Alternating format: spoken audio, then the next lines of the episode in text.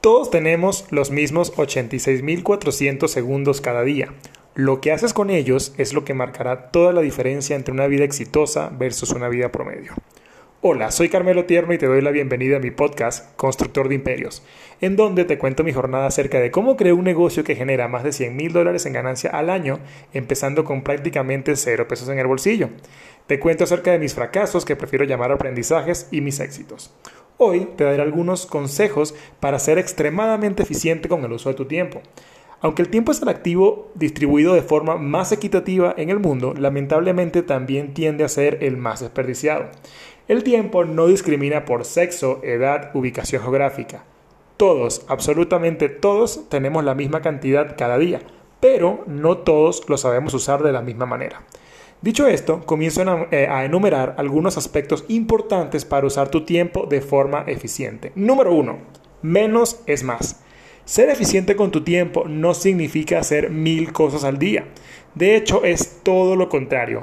La efectividad se basa en descubrir cuáles son las tareas que mayor avance nos aportarán y trabajar hasta cumplirlas al 100%. Basándonos en el principio de Pareto, el 80% del resultado vendrá del 20% de las actividades que realizamos. Número 2. Asigna bloques de tiempo.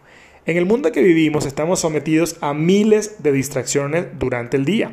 El correo llegando, WhatsApp sonando, notificaciones de Facebook, llamadas, compañeros de trabajo y más. Tu labor será establecer bloques de tiempo por cada tipo de actividad que realices.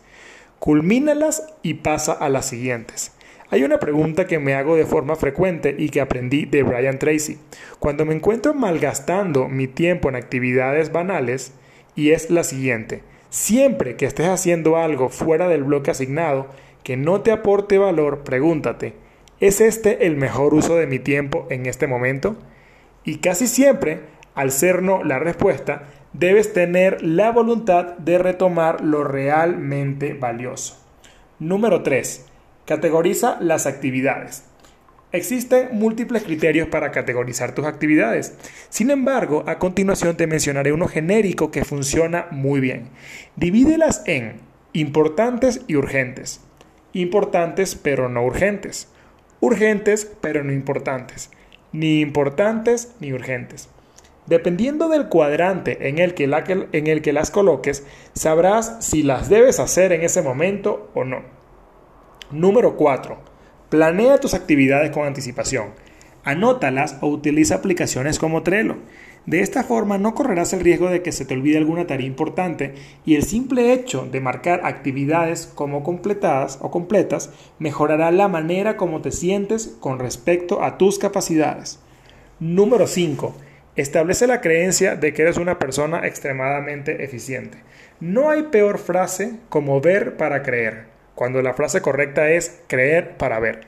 Todo lo creado fue antes pensado, por lo que si tú te consideras una persona efectiva en el uso de tu tiempo y empiezas a actuar como tal, tus probabilidades de éxito serán exponencialmente mayores. Número 6. Aprende a delegar.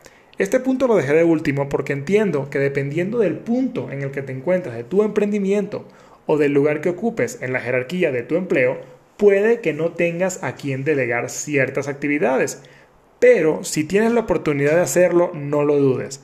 El criterio es que si alguien puede hacer una actividad que habitualmente tú realizas al 70% de la efectividad que tú lo haces, debes delegarle esa actividad para que tú liberes tiempo y te dediques a lo que realmente te genera valor. Si tu caso en este momento es que no tienes a quien delegar, recuerda esta lección para cuando lo puedas hacer. Es lo que te va a permitir crecer tu negocio de forma exponencial. Así que no desperdicies ni un minuto más de tu tiempo y empieza a construir la vida que deseas ahora mismo. Suscríbete a Constructor de Imperios e invita a tus familiares y amigos. Y repite, yo soy un constructor de imperios. Hasta el próximo episodio.